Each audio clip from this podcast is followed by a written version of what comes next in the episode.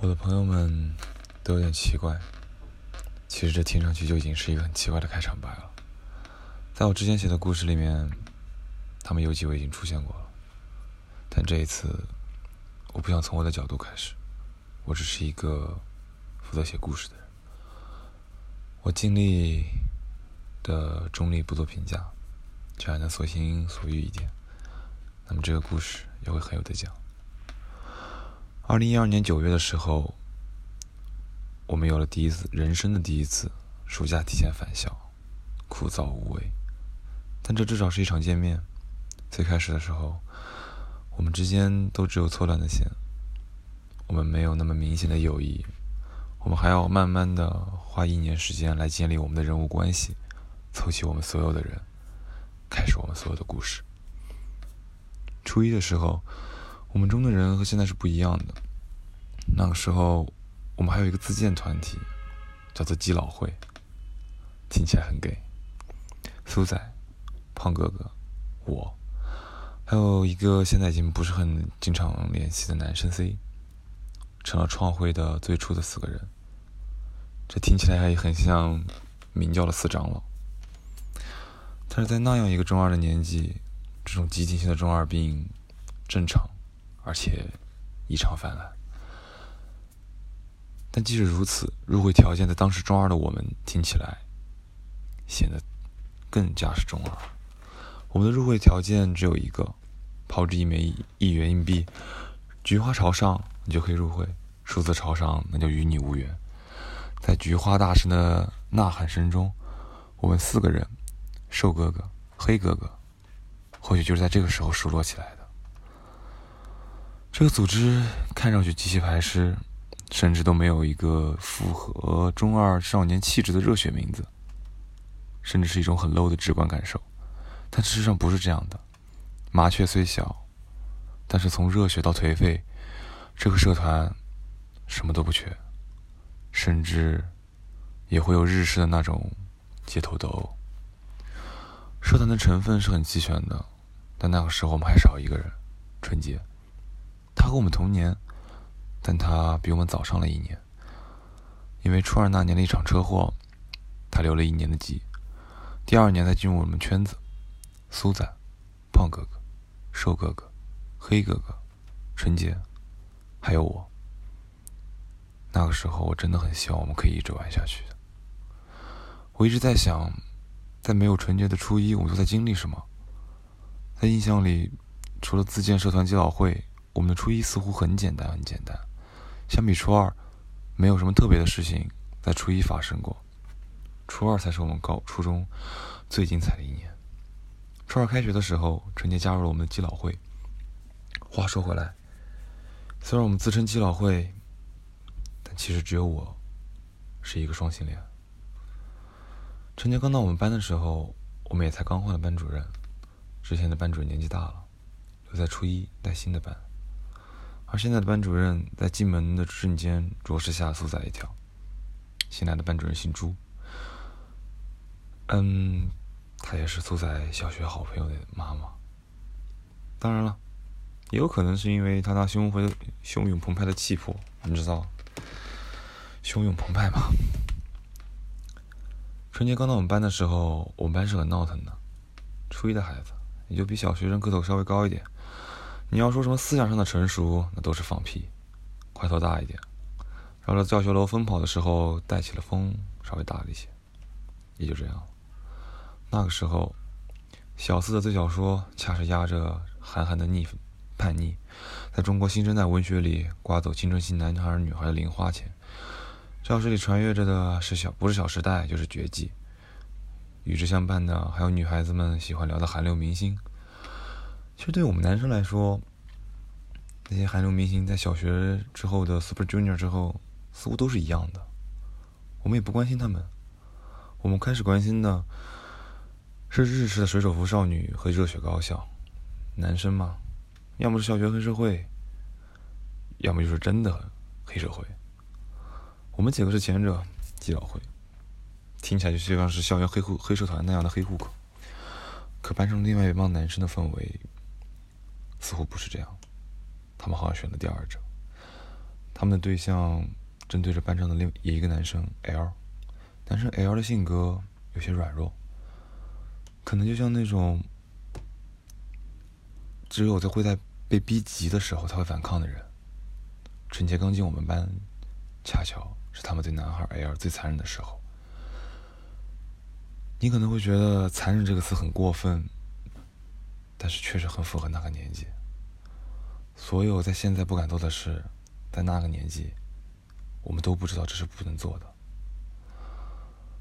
校园暴力大概也就是这样。如果我们的生活是一部剧就好了，这样就会有愣头青上前帮那个男孩，就不用我们这一帮人在一旁自怨自艾，一边自诩为是正义之士，一边又畏畏缩缩，拿什么？不想破坏同学情谊作为借口，校园暴力的结局可能都是这样的。但我确实很害怕，它会成为以后我无所作为的报应。所以现在的我，总会在不作为的时候特别的难受。这种强迫感让我很不好受。有时候会想，我们六个人应该都是。校园暴力事件其实还持续了蛮久时间的。它一直蔓延到了我们不在意的时候，才忽然消失了。也正因为我们没有上前，男孩 L 也就消失了，校园暴力也结束了。春节刚来我们班的时候，他和我们不是一个圈子里的人。最初的他不善交际，我们也能理解。初来乍到，整个班都是他不熟悉的人。他一个人坐在教室后排，对着白瓷玻璃墙弹着透明胶带。可能就像是每个青春故事里都会有的那种不善于交际的男孩子，头发留得好长，别人第一眼看见他，觉得他就是那种死宅，你知道的，A C G 嘛。但我们的社团里都是这样的人。素材喜欢搞笑日和类的沙雕番沙雕番剧，瘦哥哥到现在都还喜欢奥特曼，我爱看美漫。初中时候的胖哥哥还有点反社会情节，那种带点批判性质的乌托邦的日漫。他青睐有加，黑哥哥虽然不怎么看，但是他似乎每个都会看一点点，就是大家之间都聊得来吧，所以这可能就是我们最初的交集。但要是说关系什么时候开始熟络起来的，那可能要到十一月份的社会实践。社会实践好像是全国中学都会搞的一种活动，只不过有些放在初中，有些在高中。但我们不像那些智障的欧美港台中学生一样，还特地去自己去寻一处闹鬼圣地，什么笔仙碟仙，设法找一些名字听起来就不知道不是好鬼的恶魔，帮自己实现什么狗屁人生理想，甚至不会傻逼到拜托魔鬼帮助自己追男孩追女孩啊。我们的社会实践甚至都没有傻逼绿白莲绿茶婊的参与，但是有些事情就是这么发生了。社会实践里的某一天，那天分给分分配给我们班的任务好像是钓鱼，跳海行操类的东西，也就是公园里最常见的金鱼，个头不大，成本低廉，一个上午每个人都有金鱼钓到，那些突眼的小家伙们在我们的塑料桶里绕着圈圈，有点傻，有点搞笑。但是等我们把鱼拎回宿舍，整队去了食堂的时候。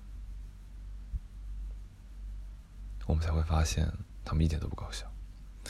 我还记得这其中有一场插曲，那个时候，我苏仔、男孩 C，还有黑哥哥，被安排到扶着食堂的门帘，让大家可以方便的进出。但那个时候我们都年轻气盛，不过我们理解，为自己班嘛，多出一点服务肯定是好的，没有问题。我们只是不满，为什么我们要为别的班扶着这道帘子？就算是现在极易回忆起来，自己是不是哪里做错的时候，我还是觉得他们实践基地的安排就像傻逼一样，所以我们罢工了，所以我们也被轮到了所有班的最后面。当然了，到现在我还是觉得不爽，但这不是重点，重点是等我们吃完饭之后回到宿舍的时候，我们桶里的金鱼不见了。就在我们四处寻找却寻不着的时候。宿舍里一个上完厕所的男生冲厕所时大喊一声：“马桶里冲上了一条金鱼，还有一块沾着血的卫生巾。”我只记得那个中午，等我吃完饭跑回宿舍的时候，一开始是只有我一个人在宿舍，因为我对金鱼什么都不感兴趣，也就没有细细的查看。这段时间里，宿舍只有我一个人，没有异响，没有异样，也没有什么木门忽然嘎吱一声慢慢打开的情况。我一个人在宿舍里，安静的就像什么都没有发生一样。但故事确实发生了，男孩也确实大叫了一声，确确实实的看见了那条冲上来的鲸鱼和卫生巾。我们决定先把事情压着不上报，毕竟说出去没有人会信，特别是在一个不管我们怎么说，傻逼老师和实践基地负责人都觉得我们是在骗人的时候。那种场合，我们觉得自己解决可能会靠谱一些。可事情接下来的发展就有些超乎我们能力了。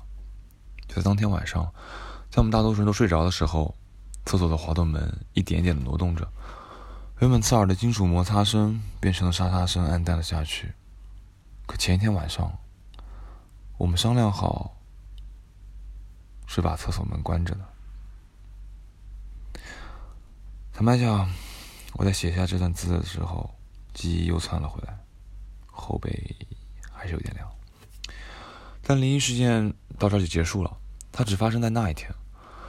之后，我们就再也没有在厕所里发现什么金鱼啊、卫生巾啊什么的。半夜里，我们还是把厕所门好好关上。早上，门也是关的牢牢的。灵异事件结束了，我们也忘记了这件事。但灵异事件确实是实践活动中给我留下最深的印象了。其余的也没有什么。最后一场晚会开始的时候，有点像夏夜的纳凉晚会。我们都好像穿着背心、短裤，还有拖鞋，靠着啤酒、炸串儿，和自己的人生玩笑获得快乐。隔壁几个班的女孩、男孩唱歌很好听，他们好像有一些和我们是一个高大、一个高中的，甚至有的是一是一同一个大学的。